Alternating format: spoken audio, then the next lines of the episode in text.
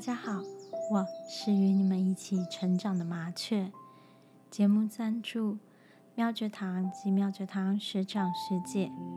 想更进一步了解自己的因果吗？对人生感到迷茫不知所措吗？欢迎到简介栏观看妙觉堂相关资讯，与自己的菩萨来场约会。只要愿意敞开心扉，接受菩萨的指点。或许会瞬间豁然开朗哦。最近大家还好吗？随着台湾疫情的发展，对于未来可能很多人感到忧心忡忡，迟迟无法平静，也可能因为政治上的纷扰感到愤怒忧伤。但是，亲爱的，生而为人，我们总是会有不可避免的工业要面对，不论它是天灾。还是人祸，不论事情的发展是否能够尽如人意，但是至少我们都要能够无愧于心。每个人都可以是一枚小小的种子，传播着爱与能量。虽然力量微小，如同一滴水，但是汇流起来，也能成为汪洋大海。那一天，我听到一个人说。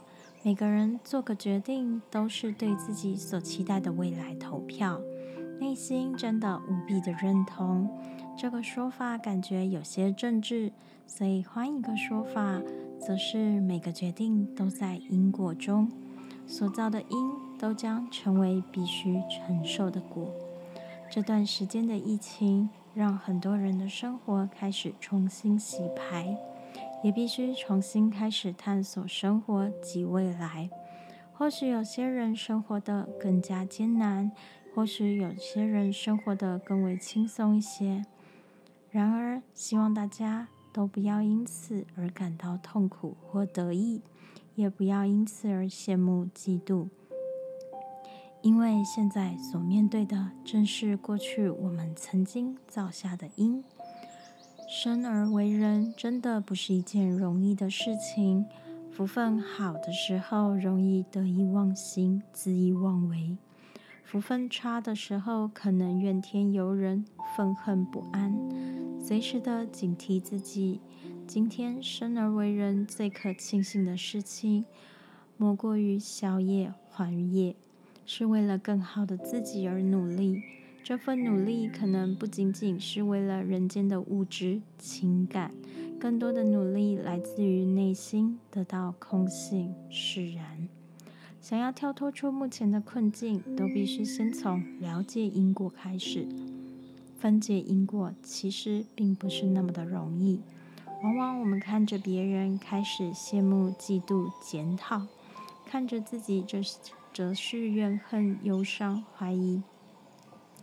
亲爱的，我们不需要去羡慕、嫉妒、检讨别人，而是可以回归更深层的看自己的内心、言行。过去的每一期分享了身口意相关的因果故事，都期待我们能一起从中得到启发、得到灵感，能够改变自己的命运。我知道这样的力量非常的微小。但想到佛菩萨救度众生，总是极其耐心，因为每个人都会反复在自己的因果，沉溺在自己的情绪，而不是正面去承受应该承受的烦闷苦痛。改变往往是简单又困难的，或许一个当下心思清明，下一个当下就混杂执着。然而，保持谦卑的心，感恩的心。修行往往不一定是苦修，可能更多时候是信念，相信自己的菩萨。当觉得撑不下去的时候，请诚挚的呼唤自己的菩萨，向他求助，相信菩萨永远都不是他放弃自己，而是自己放弃了自己。面对往往伴随着烦闷苦痛，然而宵夜也需要烦闷苦痛来偿还。有些人可能起跑点就比别人更为艰辛，但是千万不要放弃，相信你的菩萨，相信自己可以面对，相信自己能够改变。这个改变是心态上不起嗔怨恨，是思维上积极的善念，是行为上努力的布施做善功。没有一步登天的路，但是每一步都可以是解脱的路。愿意放下这些烦闷苦痛，愿意抛开自己的执着无名，愿意爱佛菩萨，爱自己，爱众生。现在的起跑点或许不一定很好。但只要努力，就能让下一次更好。所以今天来跟大家分享一个人的三世因果轨迹，经由这个故事了解因果是怎么样的轮回。此次的主人公化名为建月，从小就智商很高，很懂得读书方法，在学校经常名列前茅。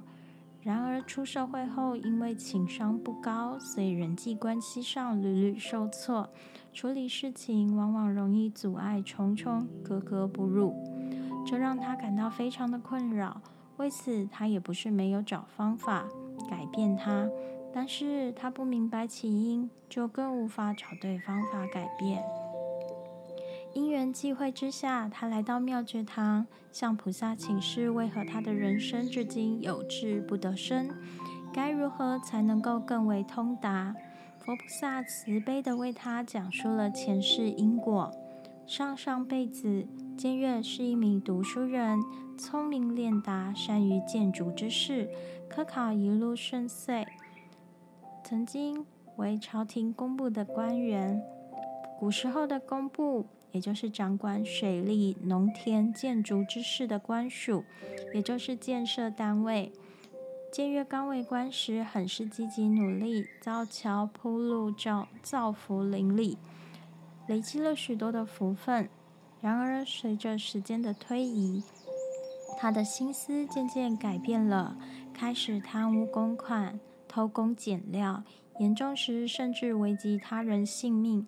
因为先前的行为拥有了福分，虽然可以享受富足的生活，却因为后面的贪污公款害及他人性命，让他上辈子转世成为一个蒙古镇的人，思维停摆，无法胡思乱想，停留在无的状态。虽然如此，他的因果还没有了结还完，这辈子监月再度转世为人。承袭了过往的因果，有足够的才智，却无足够的情商。虽然能够敏锐地察觉许多事物，却没有足以应对的处事智慧，才会在面对问题时，往往格格不入，阻碍重重。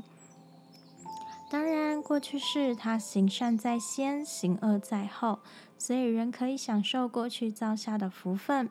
然而，这辈子不积极行善布施，不努力念经持咒的修行，未来可能就会有很大的反弹，也就必须承受过去所造的因，或许会意外死亡，或许意外跌倒，导致其他种种恶事。监约这辈子的历程，虽然读书通达，但情商不高，福分不具，内心经常会有许多的埋怨和愤恨不安。经常只要不如己意，就恣意横生嗔气，这都源自于上辈子所造的因。听闻菩萨的告知之后，见月仿佛心有所感，向菩萨请示该如何还掉这个因果业力。